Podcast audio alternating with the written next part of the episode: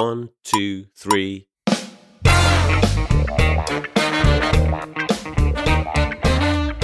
大家好，我们是现实摸鱼。今天我们又要讨论这种怀旧题材的这种啊，也不一定怀旧，可能会有最新的剧。所谓的穿越题材大讨论，为什么会想聊这个？就是因为我无意中在 B 站上刷到了《寻秦记》，回味了一下《寻秦记》的这种剧情，然后对这种小时候看的，还有最近几年看的一些穿越题材，就是重新焕发了一些乐趣啊。所以就想跟各位主播聊一聊。我们这次的介绍，就大家一句话说一下自己的穿穿越鼻祖是哪部吧。我觉得可能很多撞了，毕竟我们都是同年龄人。桑尼老师不是，那还是从我先开始吧，因为我觉得我肯定会中。我的穿越鼻祖就是不算小说的话，第一部应该就是《穿越时空的爱恋》。嗯，我是学姐。那接下来要不七仔？大家好，我的第一部看的穿越剧是《寻秦记》的七仔。嗯，那接下来 C K 呢？呃，我第一部看完整的穿越剧应该也是《穿越时空的爱恋》，然后后面才看湖南卫视播了《寻秦记》。那接下来桑尼呢？桑尼就是对着这个提纲，感觉我的。脑子好像坏掉了，就是《寻秦记》《穿越时空的爱恋》和宫都在我的童年记忆里，但是我一点情节也不记得，直到看到《太子妃升职记》，我才觉得我好像想起来里面在播什么。可能穿越剧也 not my type 吧？你这是装嫩啊！太子妃已经是零零后的记忆了吧？我刚才在说一闪一闪亮星星的时候，也没有人说我装嫩。那行，那桑尼并不是嫩，只是记性不太好，只能记得最近五年的记忆。童年可能都在读书。好的，好的，好的。那我们的这个呃撞撞梗率非常大的这个介绍就结束了。接下来我们可能就展开一下大家对各种题材的穿越剧的一个回顾。那穿越剧里面不得不说的就是历史题材的一些穿越。刚才的《寻秦记》是秦川，对吧？《穿越时空的爱恋》是明川，然后还有已经被穿烂了的青川，就是可以指出四五部，就是而且还穿到同一个恋爱对象，就是九龙夺地期间的青川。那我们就按时代顺序介绍一下这几个著名的朝代的穿越吧。如果有别的朝代的，我们就放后面补充。那如果按这个顺序来讲，一定要先讲秦川嘛，就不得不提到《寻秦记》啊。这个要不要不七仔先开始吧？毕竟你说是你的鼻祖。对，因为我们小时候感觉县电视台很喜欢放 TVB 的电视剧，所以看的就比较多。然后《寻秦记》我觉得还是比较好看的，是因为他找嬴政嘛，嬴政中间死了。然后他就想了一个替代方案，就当时我就觉得非常的牛逼，非常的刺激我的记忆，所以我就记到了现在。这个剧也是开后宫嘛，就是，呃，但开后宫好像是我们童年那种杰克苏男主剧的共同特性。就是你的两大记忆点，对吧？就是太后宫和嬴政其实死了。对对对对。那那个其他人《寻秦记》有什么回忆可以补充的吗？呃，我就是感觉主角什么古天乐啊，这什么来着？轩轩吗？还是谁啊？忘了。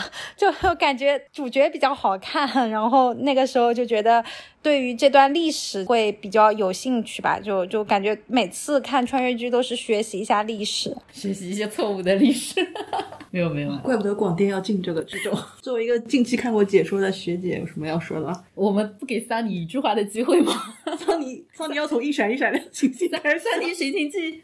一点点印象都没有吗？赶紧临时抱佛脚，在豆瓣搜了一下《寻秦记》，发现我真的没看过。介介于我最近补过，所以我就可以补充一些细节。在那个就是回回回味之前啊，我自己对《寻秦记》个人最深的印象有一个套路是，可能后面的这种穿越剧都是遵循这个，就是就是有一个命题叫什么，就历史的发展是必然的，就你好像做了，貌似做了一些改变历史的事情，但最后导致了历史走向了它的正轨，貌似主角好像在。在拼命的改变历史，但最后发现，在他的改变下，这才变成了我们记忆中的那个历史，就一直是这种套路。另外就是《寻秦记》里面，就是回顾里面让我唤起的一个，就是原来林峰的演技居然这么巅峰过。我不确定啊，《寻秦记》是不是他第一部拍的剧，但我真的在那里面看到了他的 演技，后面在后面其他剧里都没有见过。《寻秦记》里面就是项少龙那个角色哦，最后还有个梗，就是他儿子就是项羽，我不知道你们记不记得，就就也是遵循遵循了那句话嘛，就是貌似他留下来是个变数，但其实这这才是历史的正轨。里面包括滴血认亲的桥段，就是哦，对秦始皇啊，不是秦始皇，就是嬴政和他真爹假爹。对，然后一些化学知识，怎么怎么让两血相融之类的桥段，都是觉得小时候看挺有意思的，就是在一些荒诞的穿越剧里面跟你讲科学知识。我觉得他那个结尾很有意思的，是那个项少龙生了项羽，在于说我帮你嬴政建立了秦朝这个朝代，我再生个儿子把你这个朝代灭了。嗯，对，还包括焚书坑儒什么，就是最后来一句说，哦，原来焚书坑儒都是为了让我这个项少荣这个角色在历史上消失，就这些脑洞都是当时觉得还蛮有意思且蛮开端的嘛，对吧？开创性的，哎，包括其实像后面庆余年就是一一男 N 女的这种设定嘛，标准应该是三个主要的女性角色，什么女一、女二、女三？我不知它道。它差不多也是从这里开始的吧？大房、二房、三房啊，对，里面其实大家可能最喜欢的一个女性角色，一般都是那个，就那个女杀手，你还有印象吗？善柔，善柔，对，因为她是没有跟向少荣最后发发展出男女剧情的，就虽然她一直喜欢，但是她好像还是一个独立女性角色的这个姿势，就是陪伴在身边，就没有加入变成一夫三女的这种这种状况，就觉得还是在当时的一个时代背景下，觉得还是蛮有女权意识的一个角色。对这点回头来看，觉得这个设定也还挺有新意的。反而现在的剧越来越缺少这种角色了。其实说实话，真的就是《寻秦记》这个这部剧是我也是我学习对秦代历史感兴趣的一个启蒙，真的真的，它可能里面会有一些荒诞的剧情，至少秦始皇叫嬴政这件事情，全中国的人民都记住了吧？说到这里，我不得不惭愧的承认，当年我学习中晚唐历史是靠《大唐荣耀》。好的，那其实其实从秦川后面，按道理应该还有很多朝代，但我们都不想讲。哎，说实话，汉朝是不是没有穿越剧啊？因为我印象中是有，但我们可能忘了。呃，反正反正我看到我印象中大热都都没有，所以我们就很不负责任的直接跳到明清，因为 毕竟这是我的穿越剧鼻祖，就是穿越时空的爱恋。对这部剧其实印象最深的就是烤鸭，我不知道你们记不记得，那个是我第一次知道北京烤鸭这件事情吧。哦当虽然这部剧里面应该是南京烤鸭了，张庭演的那个角色小丸子嘛，对吧？嗯，给给朱元璋做烤鸭，就这个剧情深深的印在了我的脑海里，导致我都以为烤鸭是不是真的明朝发明的。当时就也一直印象中，小时候觉得烤鸭是一个非常好吃的美食。然后另外一个印象深刻的就是它的结尾是一个朱朱朱棣啊，不是朱棣，朱允文穿回了现代的这种开放式的结尾，让人就觉得套路又更深了一层嘛，就是有金穿古，也有古穿今，对吧？还有包括里面我最喜欢的一条 B G 线是女二和朱棣的那条爱情线，我觉得比那个朱允文和那个小丸子那种嘻嘻哈哈、吵吵闹闹的那种小学生恋爱要更深刻一点。而且我觉得我那个时候就暴露出来喜欢那种霸道王爷 爱上什么冷酷女女特工、女警的这种桥段。那个女警叫什么？楚楚还是叫什么？她先回到古代，按道理她的性格人设是不太可能跟王爷发生什么交集的，所以她一开始设定她是失忆的嘛。朱棣长得很像她的现代男友，就主动投怀送抱，两个人在一起之后又恢复记忆，又变回重新变回一个现代独立女性。然后王爷就是说一些什么女人不能惯着，一走之后又追回这种套路，就是最爱看的狗血剧情，挺酸爽。朱棣的那个角色是谁演的啊？哎，我我我反正觉得就是。觉得比朱允文好看多了，然后不得不说，朱棣和朱允文的这一段什么叫什么书书世职啊，世职的这种历史情节，我也是从这部剧里学到的，真的是不知道其他就是主播还有没有什么要补充的。那个 CT 老师，我我就觉得小时候觉得这部剧还挺搞笑的，因为张庭演小丸子演的还蛮活灵活现的，然后呃，徐峥也蛮适合朱允文这个角色。后面我看那个。春光灿烂猪八戒就不太适应，对，然后那个好像说张庭演这部剧的时候已经三十几岁了，所以我觉得就是张庭的演技真的是很好。就虽然他后面有很多事情，但是因为这部剧加上他当年演过蛮多那种呃古装剧，我就一直对他还是有这种角色的滤镜。呃，之前什么花姑子啊之类的，还有什么来着，我都忘了哦，角色双骄之类的吧。对，当时我第二个感觉就还是说那个主题曲很好听嘛。那有一首主题曲叫什么？太多。第三就是刚刚学姐讲的，其实就是那个张楚楚那个角色还蛮蛮现代的，就是因为她本身就是个警察嘛，然后就感觉还是很职业女性的这种，非常的就是带有现代意识。对，让我们记性不好的 Sunny 老师。有没有被我们刚才的一些描述唤回一些隐藏在记忆深处的情节？没有的，因为我以为自己记得的那个部分，刚才听 C K 老师讲完之后，发现原来是春光灿烂猪八戒。哎，我们到时候片尾曲可以放一下他们他的音乐，放一下太多。好的呢，那那七仔呢？七仔有没有什么呃，说到这里，太多这首歌，我曾经在 B 站看过一个统计，好像当过十一部电视剧的真的啊插曲或主题曲，就是号称是史上被用的最多、重复利用最高的一首歌曲。它的第一部剧是这部吗？有可能吧？嗯，嗯，这个其他还有什么剧？我们《乌龙闯情关》也用了。哦哦哦哦，那看过的，看过的。嗯，就类似于这种古偶类型的剧。嗯第二个要补充的是，刚才听你们聊的时候，我突然想起来，它的结尾不是就是很没头没尾吗？我当时一直以为第二天还会有一集，我就在那个电视机前等了很久。这这就是我等了教你什么叫开放开放式结尾。对我等了一个小时，我在想，这这哦，这真的，他的那个没头没尾，也不放个全剧终什么大结局，就很不尊重我。我真的，我人生从来没有这么相信第二天会还要再播一集。就我我当时是觉得还会有第二部，你知道吗？就是他们在现代怎么生存下去，至少有一集。怎么现代找个工作怎么也要在明十三陵让他们互相遇见吧？太过分了。好的，那明明代我觉得是一个比较有意思的历史朝代，说实话。然后，但是明川的小说，其实小说还是挺多的。剧的话，最最红的应该就这一部，然后还有一部我没看过，但是当时应该还是有人追的吧，就是那个回到明朝当王爷那个小说，我是看过一点的，但那个剧我是没有看过。我们谁演的？蒋劲夫，蒋拳王，不敢聊是吧？不是，是因为我觉得明史其实我觉得比清史好拍太多了，但但不知道为什么就大家都不怎么感兴趣。对啊，我也是通过这部剧学到了朱棣为文那段历史。这就是为什么我历史这么差。我跟你们讲，找到了。我爱看穿越小说看的太少了，而且他应该就是在任四年吧，对吧？但四年时间朱棣打打回去的嘛，就这种还是你学的 好。我学的好，我学的好。就这种，你说历史上短短的这种皇帝，根本其实没有印象的。但一旦就是拍成这种剧，就会虽然可能有细节不是对的，但我觉得这种历史的这个大的时间节点还是都能对上的。call back 一下秦川的那个那个剧情啊，就是小丸子也是中间后面不是为了改变朱允文的命运嘛，就做了很多事情，他就想让朱允文不要继承皇位，直接让朱棣继承，这样他就不会被被杀嘛，对吧？然后就做了很多事情，想让朱元璋直接传位给朱棣，但是那些事情好像就促成了后面朱允文继位之后，朱棣很不爽。当然，这个在历史洪流里面，就是我觉得个人的角色因素应该不至于那么大，就算没有他，可能朱棣也会造反。但是我就觉得这种设计就很有意思。你以为你在改变历史，其实你只是帮他回归了他的正途，有可能就是你引起的。中间有一段是那个呃，朱允文把朱棣看禁起来嘛，嗯然后张楚楚跑去问他说，朱棣是用什么办法逃逃出南京的？嗯，然后因为小丸子对明明史非常熟嘛，他跟他说装疯，然后对对对，也蛮有意思的。对先有鸡还是先有蛋？是的，是的，我觉得这种这种是当年看历史剧最比较喜欢玩的一个梗。不得不聊到已经被穿烂了的青川。其实我很想看青川的一个类型，就是多个女主角都穿到了这个朝代，然后穿越女和穿越女互斗这种剧情。现在已经不能拍了吧？晋江可能已已经有了。对，小说可能真的有。那这个青川这几部什么《宫锁心玉》啊，《步步惊心》啊，对吧？这个萨米老师你可以吗？完全不能聊，谢谢。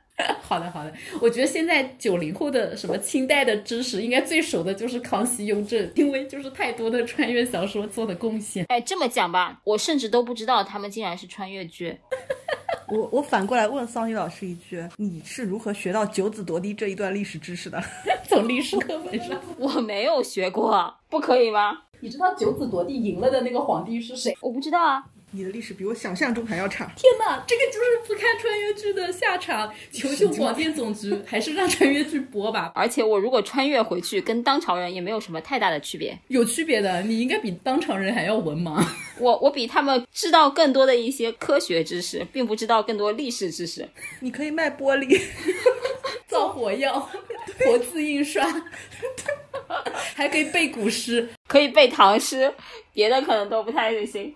啊，我们尊重一下青川吧，好好回忆一下青川的剧吧。C K 老师有没有这这几部有看过有印象啊？我还是看了一下《步步惊心》，然后《宫锁心玉》，还有一个宫什么来着？有两部宫吧，我大概也看了几眼。对，有两部宫，一部是刘诗诗，一部是赵丽颖，另一部不是穿越了。对，就是雍正那个嘛，就是就什么十四阿哥、什么八阿哥、四阿哥之类的，就是的确就是大家对这段历史还是很感兴趣嘛。包括以前《还珠格格》，我觉得为什么放在也是类似的这种背景下，就就感觉清朝这段历史可能比较有文章可以做吧。然后《步步惊心》真的还是挺火的，都火到台湾了嘛。然后包括后面那个在韩国、什么日本都有上映，就火遍东南亚，让吴奇隆再次翻红，让就小 S 就是。也在那边狂追，对，所以我觉得可能怎么讲，他这种爱情塑造我也不是特别懂啦。我就觉得可能大家都觉得当格格、当阿哥什么的，就感觉清朝的离我们比较近嘛，然后大家可能对这个整体的这个大的环境设置还是会比较感兴趣啊。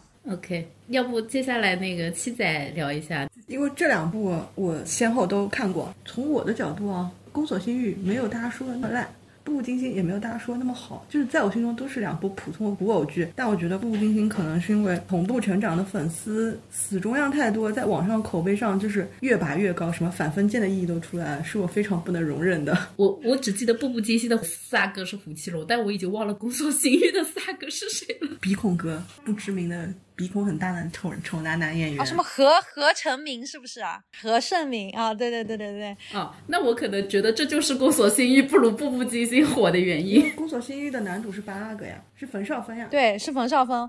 杨幂跟冯绍峰。对，Sorry。好的，呃，这个是我要讲的第一点，就是我觉得拔太高了，让我就是女主狂作，就把自己作到死了为止，不是很理解。第二点是，我觉得步步惊心还蛮好笑的，促成了刘诗诗这段赡养。五个老人的婚姻，我 而且至今没有离婚，就是可能是真爱。那不是号称杨幂跟冯绍峰也是因为宫锁心玉有绯闻吗？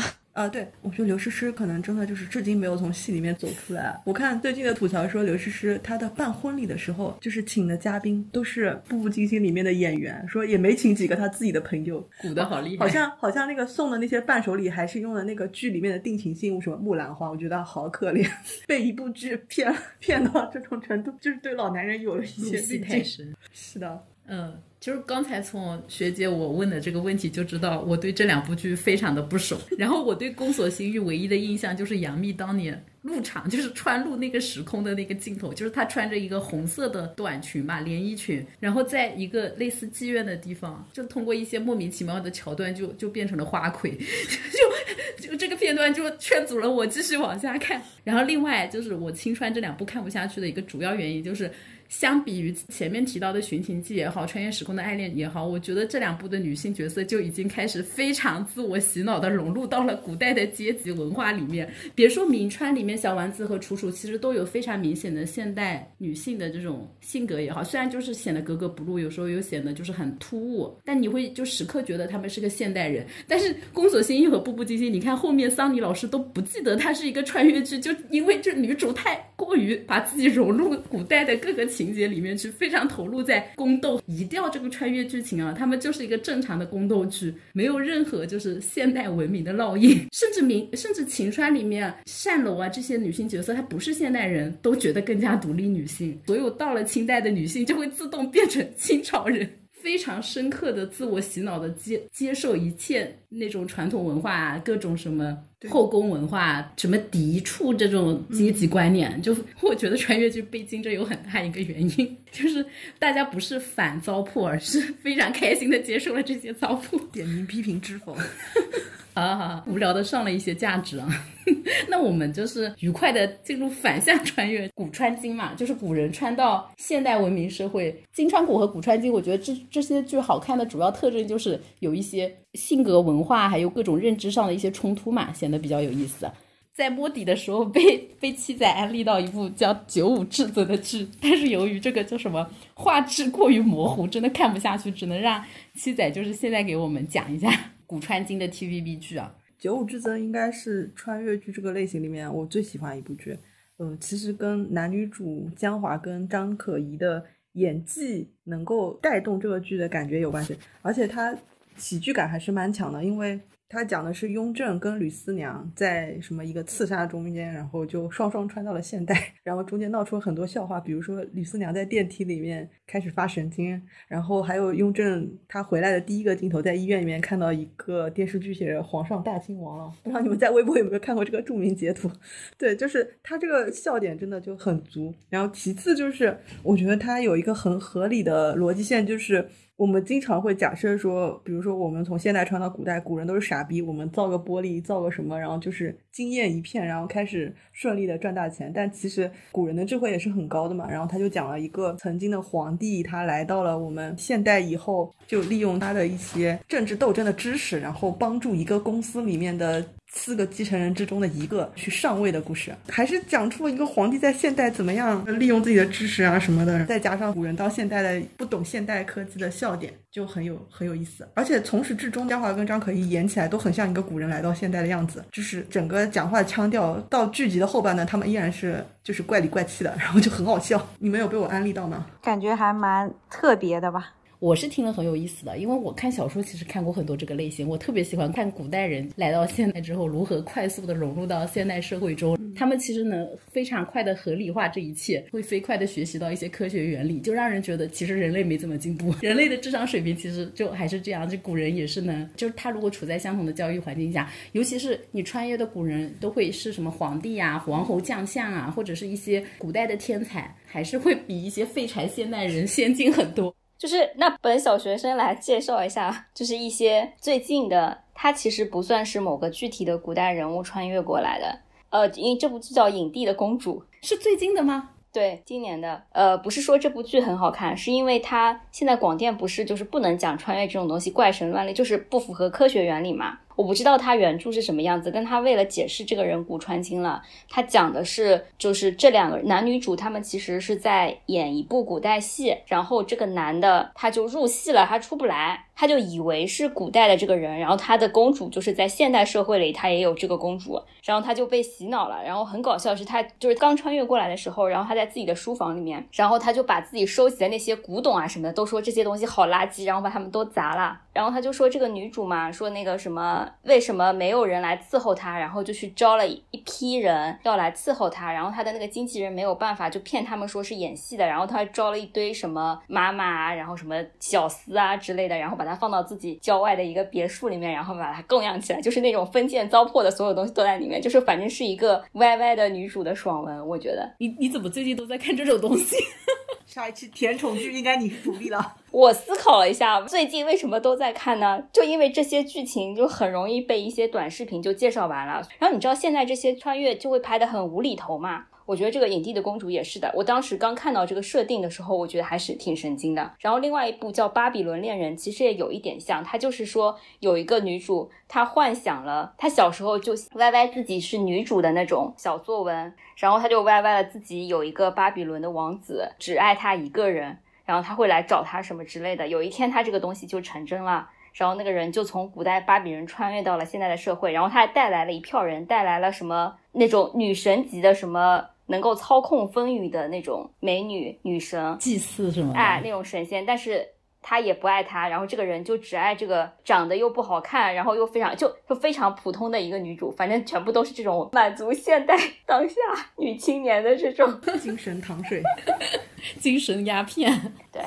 哎，但是巴比伦后面破梗了，就女主以为是她小时候写的书的那个人物穿越回来，就是拯救她的精神世界嘛。但最后发现他们是从一个真实的国家传过来的。好的，好的。那我们刚才就是补充了几个其他角度的古传奇的作品，最后就来到可能桑尼最熟悉的这个架空穿，就是刚才提到的非常荒诞的各种穿越。这里要点名，是不是先 Q 太子妃升职记？我觉得它算是荒诞穿越剧的鼻祖了吧？而且它不仅有穿越的。剧情它还有男穿女这种我们喜闻乐见的因素，就是你很难想象它到底是 BL 还是 BG。对对对，肉眼上的这个呃叫 BG，实际上的 BL，然后正式角色两个人是不是 GL 啊？哎呦，真的是令我想起了近期的一段新闻。最近论坛上有个梗，就是有一张照片是张天爱和那个呃那个男主叫什么盛一伦，盛一伦，还有那个太子妃的导演，就是传说中盛一伦和那个男导演是多年恋人啊。然后见那个男导演的爸爸也是很有名的一个人，看的也是那个。然后就有人点评说照片上的四个人性向是一样的。精彩，哇哦，我不知道这段能不能放进去，明天就给你发律师函。造谣警告。没关系，只有六个人听，不算造谣。哦，我们回来回来，就是《太子妃升职记》，就是难得我们四个人都看过的吧？有有没看过的吗？C K 看过吗？我只看过我就知道，电风扇吹的那个花絮。没关系，没关系，挨个聊吧。就是不一定要聊聊太子妃，也可以聊其他一些非常奇葩的这种架空船啊。就我记得那个是，就我对太子妃的印象，它是乐视出品的，然后乐视不是都倒了嘛？但因为那部剧感觉又小火了一下，然后盛一伦跟张天爱之前都不火嘛，然后因为这部剧也是就是能够呃让大众知道，包括张张天爱的扮相还是蛮英气的，然后包括那个电吹风吹着的那个特效蛮搞笑的，就好像非常的低成本哦。我记得那个时候是那个我们的那个七仔好像一直在讲什么某某什么十九阿哥什么什么于朦胧之类的吧，我我好像就是因为那个我才看了几眼，完全是看在七仔的面子上看了几眼。啊，我先澄清一下，不可能的。我看《快男》的时候，我就可讨厌于朦胧了，我一直觉得她是个贵妃。我就顺着讲一下吧。我直到今时今日，我仍然很喜欢张天爱，因为我真的很吃她的颜。我觉得这个剧到现在来看的话，依然着装什么的非常的简陋，但是它还是有可取之处，因为它的剧情在现在来看还是有一些神反转，非常的新颖。我觉得放到今天的话，把什么那个硬件条件提升一下，我觉得还是能火的，就是比现在很多的套路甜宠文要有意思多了。光男穿女，我们就能嗨很久，求再拍一遍。所以甄姬老导演拍还是不一样。三，你有什么要补充的吗？我我印象中就是确实，因为当时也确实营销了低成本，然后拍的那个有有很多说他不管是在配色啊、取景啊，然后在演员的选择啊上面都是很花了心思的嘛。然后又因为各种各样我们刚才都已经聊到过的，不知道是爽点还是雷点，当时就非常红。然后我现在回看看一下，除了男主现在已经糊掉了以外，张天爱、于朦胧，然后还有郭俊辰呢。现在都还是有点姓名的，还有郭俊辰的还有彭于晏啊，还有彭于晏的啊，不是彭于，那个叫还有彭昱畅。哎，这个导演有点本事啊，这人选的是还蛮成功的。然后后面我觉得那个是不是想要复制他的这个路线啊？就赵露思的那个传闻中的陈芊芊啊，我觉得营销的点很像。就首先他们都是穿越吧，然后呃，其次营销的点不都是什么小成本网剧？男主很帅，女主很美，然后什么衣服很好看，穿了个大红衣服在那边摆拍，大概就是这种吧。这个男主很帅，女主很美，槽点太多。赵露思和张天爱，呃，都是网红嘛，那还是张天爱好看太多了。中间差了两百个白鹿吧。张天爱现在也不太行。虽然虽然盛一伦现在糊到不行了，但说实话，盛一伦的脸还是比 丁禹兮能打很多的。你怎么回事？你怎么脱粉回踩的这么严重？就是他，我当时 get 到也不是觉得他有多帅啊，我只是觉得这种类型的长相内娱不多，就内娱都是于朦胧这种倒模式的长相。结果现在一看，猴系长相越来越对啊，你现在发现什么王鹤棣啊、吴磊啊，就是猴系的还是挺多的。OK，就就没有啦，没有啦。桑尼要讲一下《庆余年》吗？对啊，最最近最火的架空川应该就是《庆余年》了吧？而且感觉《庆余年》的这个配置和《太子妃升职记》就是走向了两个极端，就《庆余年》完全就是往正剧走是吗？往正剧走，对对，比前面的那些历史穿越剧都还要正剧的感觉。对，因为毕竟从设定上，就是他这个男主是一个什么深深谙历史历史爱好者，哎，对对对对，感觉他穿越过去也比较有深度一点。而且好像尝试深刻探讨了一些什么 古代的一些文化文明这种。我我忘了庆元是不是他妈也是穿越过去的，然后他也是穿越过去的，然后后来还有一个机器人啊。呃，是的，就是他的那个设定，就是里面其实最奇葩的就是他妈这个角色，就应该就是所有人都爱他，人人都爱叉叉叉的那种风格。然后他妈又是那种很无敌的存在。好像这个谜底还没有解完，毕竟《庆余年》还有二的。而且这部剧我觉得啊，可能哎，男主叫什么名字我有点忘了。张若昀，对我不是张若昀吹，但我不得不说张若昀的演技还是除了除了古天乐之外啊，我觉得还是吊打前面提到的一些男主。你要跟盛一伦比吗？这有点不太合适吧？真的就是碾压级的吊打。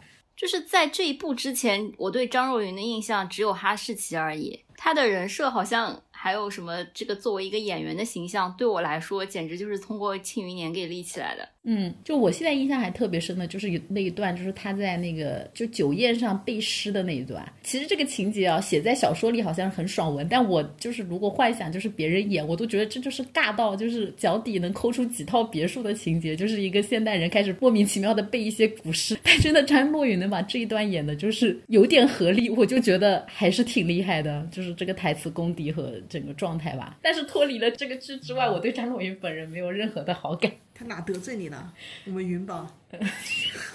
今年最大的那个梗不就是他们他男主以为他穿到是古代，其实他穿到是未来吗？你们都不知道吗？我不知道啊，所以有一个机器人的那个角色，对吧？他们就假设在中间一个文明是外星还是什么大灾难灭绝，然后又重新建立起了一个文明，所以那个文明衍生到了古，以为是金川古，其实是古川金，对吧？对，所以他在发现那个历史线啊什么都很不太一样。对，OK。夏红川其实还有一个比较有名的，但我觉得我们都没有看过，就是那个 那个谁郭郭麒麟郭麒麟演的那个赘婿嘛。郭麒麟赘婿我看过，我觉得就好像是专门给郭麒麟写的一个剧吧，就他这个角色也挺符合郭麒麟本身的一个人设的。有原著有原著。呃，对我我的意思就是说让他来演，其实选角很合适。对，你就觉得很合适，而且你很难讲他到底是个女尊还是个男尊的世界。就他明明 是穿越过去以后倒插门的，但那个呃宋轶演的那个角色独具慧眼，就特别欣赏他。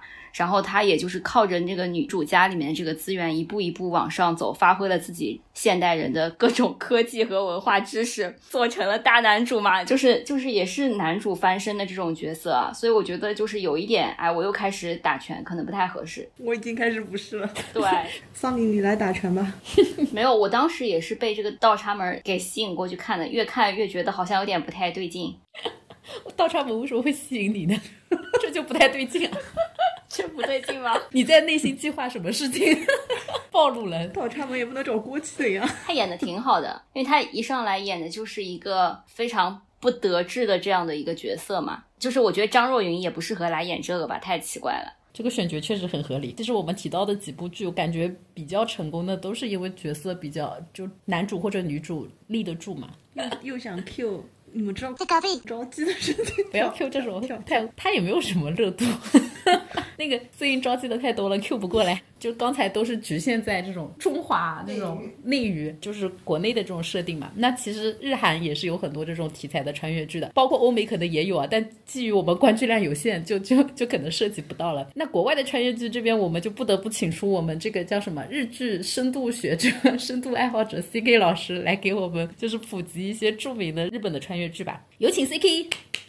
呃，就是那个呃，日本的话，因为日本的战国时代嘛，就织田信长啊之类的，就幕府啊这种也是非常的令人着迷，所以呃，有一部比较火的叫做《仁医》嘛，就是讲一个现代的一个医生穿越回了古代，他刚穿越回去，可能就碰到了这种有一些霍乱，在古代帮助那那那个时候的人，然后去救死扶伤吧，对，然后包括把古代的一个他的助手。啊，也也培养了起来，就是林濑遥演的。另外的话，电影类的话，有一部非常有名的，叫做。穿越时空的少女啊，这这是我非常喜欢的一部电影。就有一句经典的台词，就是“我在未来等你”啊。这部电影最后也翻拍成了一部电视剧，当时还是非常希望之星的黑岛结菜，还有我们的魔宝，还有我们的竹内良真 他们演的。对，所以我觉得日本人其实对穿越剧也是有一定的这种爱好的，包括他的战国时期啊，啊，或者说他的一些夏天烟火大会啊，然后一些青春的这种动漫。哎，其实某种程度上来讲。不能算是穿越吧，但你的名字也是这种，就就反正不同时空的一些情节这样子。我总觉得韩剧有几部是挺红的穿越剧，但是我想不出来了。他们有很多哦，人选皇后、乌塔房王世子也是。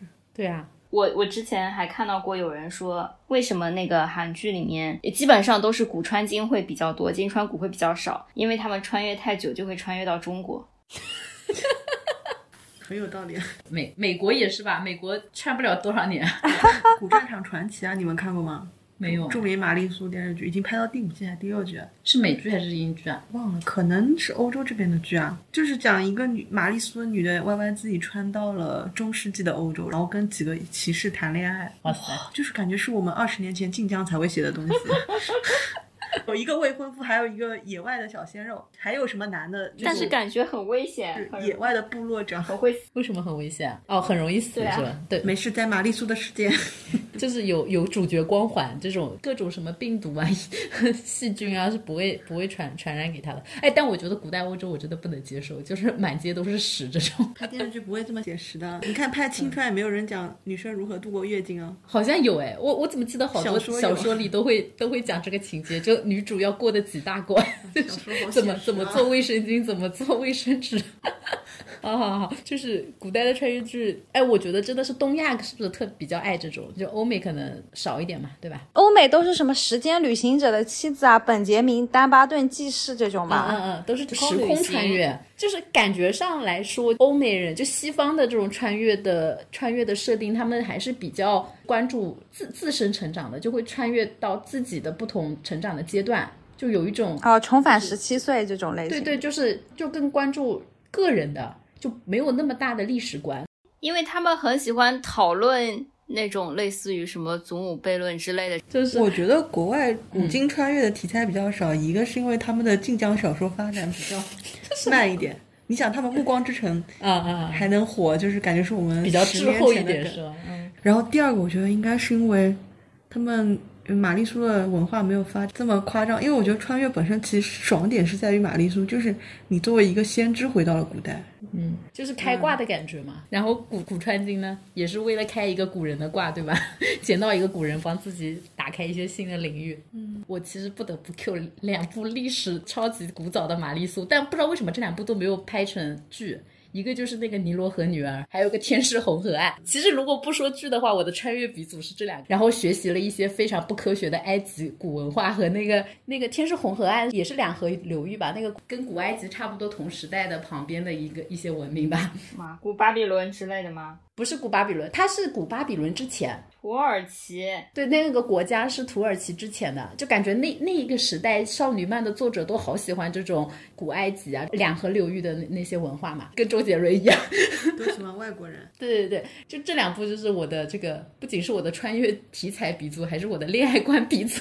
这个这个又是穿穿插一些你们不感兴趣的一些其他题材的补充啊。那后面我们就要进入总结环节了。大家刚才 Q 到的剧里面有大男主，有大女主，对吧？还有一些什么奇奇怪怪的女穿男，但其实我们可以分两类来归纳嘛，就是男频小说的特征，就起点文、开后宫、种马的套路，还有女频晋江文的特征，就是就是女生爱看的嘛，对吧？人人都爱穿越女，对吧？那那七仔先来讲，我感觉就是男频跟女频没什么差别吧，就是男频杰克苏和玛丽苏，对都是为了爽，然后女的开后宫，但女的出于道德观，可能最后只会选一个男的，然后男的可以 真的开再后娶 N 个，但是大家一定会遇到 N 个异性，然后展开他。N 段罗曼史这种感觉，因为本质好像没有太大差别。嗯，那那个桑尼呢？觉得就是穿越这件事情，因为在不同的时代，大家会对于男女关系的这个认知会有一些差异嘛，所以一定是一个非常好的题材用来讨论这个话题。我不知道怎么讲，就很适合打拳。不管是女性的这个独立意识崛起以后，回到古代，她是否能够用自己的这个一套东西去去影响和改变、对抗周围的这个世世界，还是说你如果要写成那个种马文的话，就是男的那些爽文的话，他也可以穿到古代，然后就就会可以开后宫。我觉得这个就是非常自然的一个情况，看他怎么写都可以吧。这样说是不是说明就是古代男的到现代男的都没有进步啊？就男的还是 非常能接受一一男多女的这种观念？就女女的，你你不吗？你不会吗？不会看那些看那些架空的什么陈芊芊这种之类的，穿到一个地方，然后你可以开后宫，不爽吗？女尊文里面，哦，不是很爽，太累了。我在说什么？我在说什么？没有，我只是回答你刚才那个问题。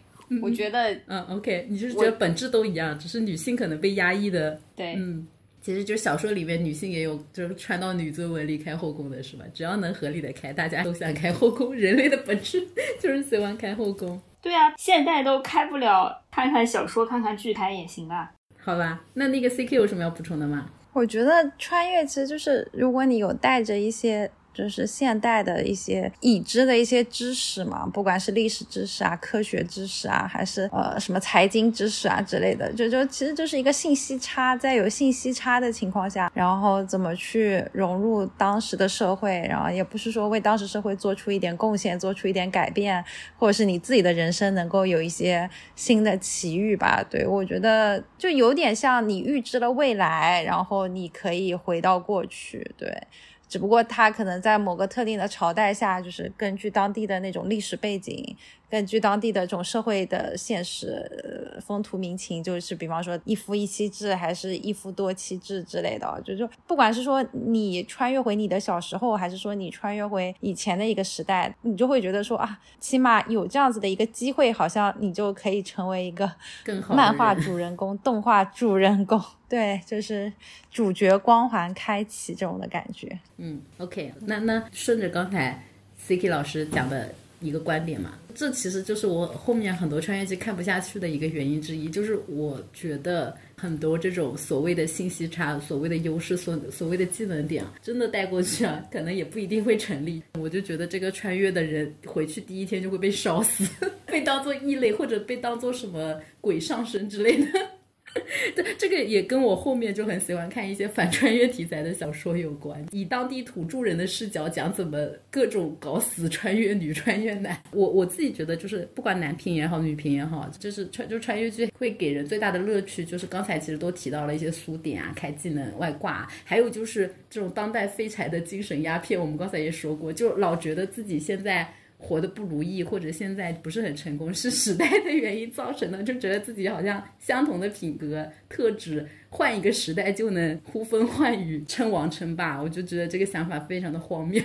不会的，我就觉得在现在废柴的人回到古代也是个古代废柴，有可能死的跟当代社会已经是对弱者非常的友好了。但是我还是不反对这种题材多搞一搞嘛。幻想一下，如果随便我来设定这种游戏的条件、生存条件。怎么设定我才能成为这个游戏里最强的人？我就觉得穿越剧本质就是这么一件事情。那我们接下来就开始脑洞一下，就如果我们有机会穿越回古代，或者有机会召唤一个古代人穿越到现在，就什么样的设定能让我们翻身做主人，成为时代最强音？学姐，你自己想好了吗？我自己的话，我我我觉得我要能活苟活下去且活得好一点的话，如果穿到古代，我我希望越近越好。民国这种，因为我感觉就是跟现代文明比较接近，有可能苟得住，对吧？还可以建一些民国大文豪。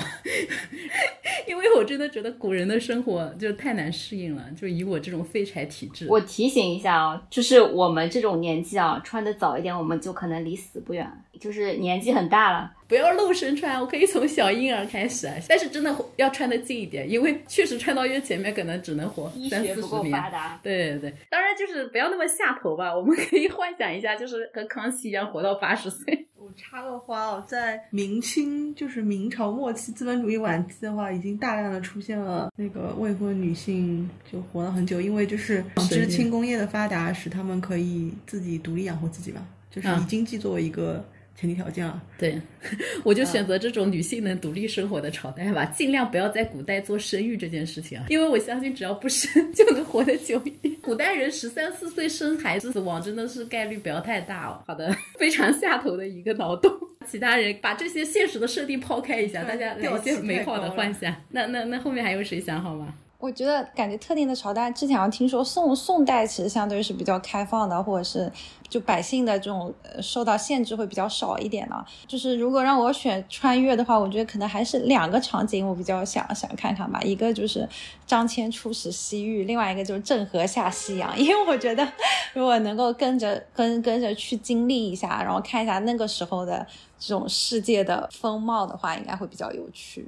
金老师符合自己的专业调性，嗯，可以可以。那桑尼呢？我这种历史这么差的人穿回去又没有 任何作用了。我很怕自己穿回去，就马上就会遇到战争时时代。还有一个新思路，就是你想跟哪位什么文学家、哪位历史人物交朋友，你就特定的选他。他历史这么差，他能说出几个历史人物？他他语文好呀，他可以说他想跟哪个诗人一起喝酒。也没有，不是很想。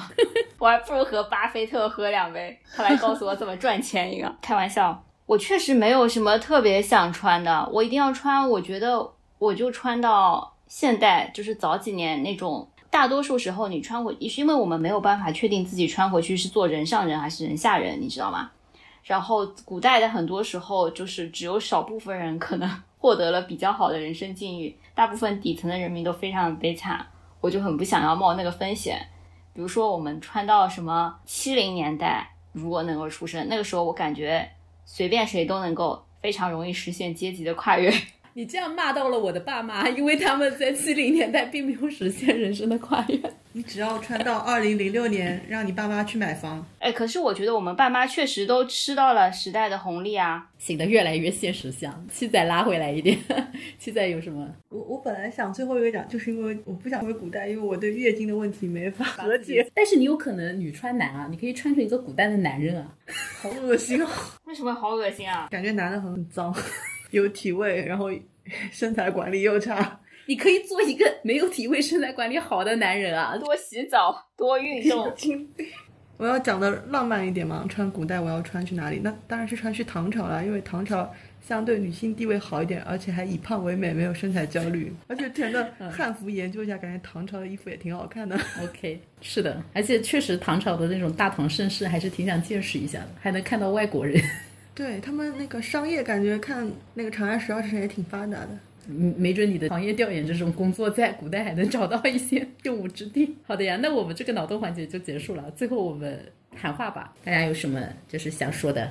那我们从最不能上价值的七仔开始吧，免得他又被架在那儿。我觉得，嗯，我觉得穿越剧这个题材不应该被禁，因为。我们 像东变成奇葩说了，我跟你讲，像日韩跟东南亚输出好像效果很好的就是穿越类的古偶剧，因为它又能玛丽苏，然后又是那种帅哥美女的那种谈恋爱什么的，很洋溢弘扬历史文化，告诉他们这些都是中国的。对，不应该被禁，还可以多输出一些汉服，各个朝代的漂亮的汉服，告诉韩国人这些都是中国的。那随便我写的话，我我希望能看一个，就是这个人不停的穿来穿去的，就穿到各个朝代，穿到各个国家，就变成这种什么历史和地理的快速学习。我觉得他如果能剧本写得好，能写出同样的人的性格，在不同的时代面临不同的世界。然后不同的文化上有什么不同的这种反应，应该还挺有意思的。哎，你说这个，我想起了一部电影，就是那个男人来自火星吗？啊，不是，是是是叫这个名字吗？就是活了几千年，然后发现那个耶稣什么的，对，发现历史上所有就西方历史上所有重要人物都是他。你这么讲，我好像我好像确实有点印象，把很多历史人物都串在一个人身上，然后就讲他在各个时代中做出的一些选择。又又跑题了。那那 C K，我感觉穿越就是一些脱离所谓的时空限制嘛，对啊，然后就是去去探索一些其他生活的可能性，然后希望我们穿越剧的作者跟编剧都能好好的做功课吧，就是不要误导小学生，能让小学生获得一定的对于。某个时空的一个社会的一些比较符合实际的想象。那最后学姐来喊一下话吧，我就是想看一些反穿越剧题材拍人剧，就是破梗。让各种穿越男、穿越女被土著、被时代土著各种反杀，让各种就是现代废柴们清醒的认识到，废柴到哪里都是废柴，要过好日子，就是还是从当下做起，不要寄希望于这种架空设定，或者是这种什么开挂设定。但可以拍一拍，我觉得挺有趣的。嗯，那今天就到这里，戛然而止到这里了，拜拜拜拜拜。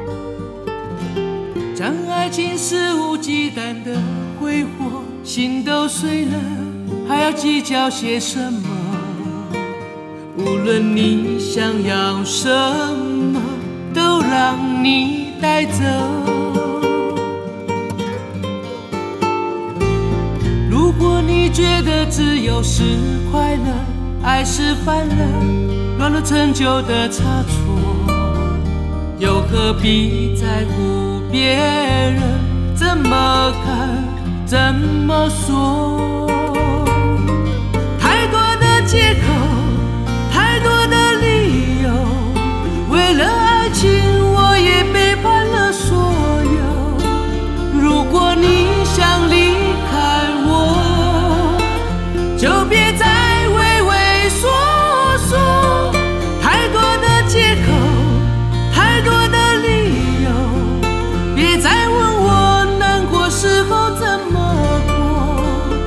或许会。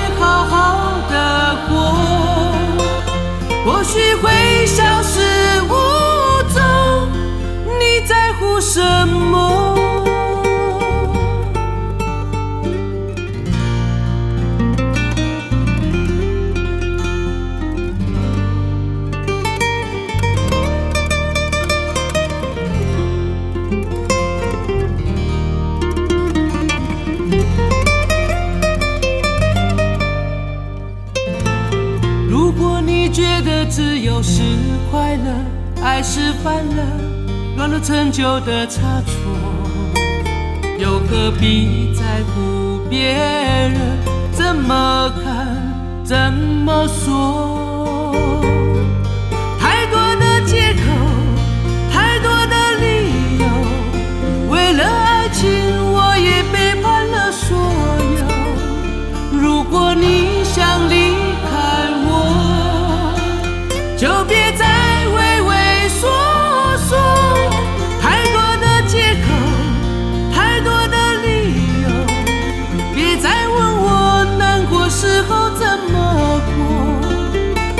会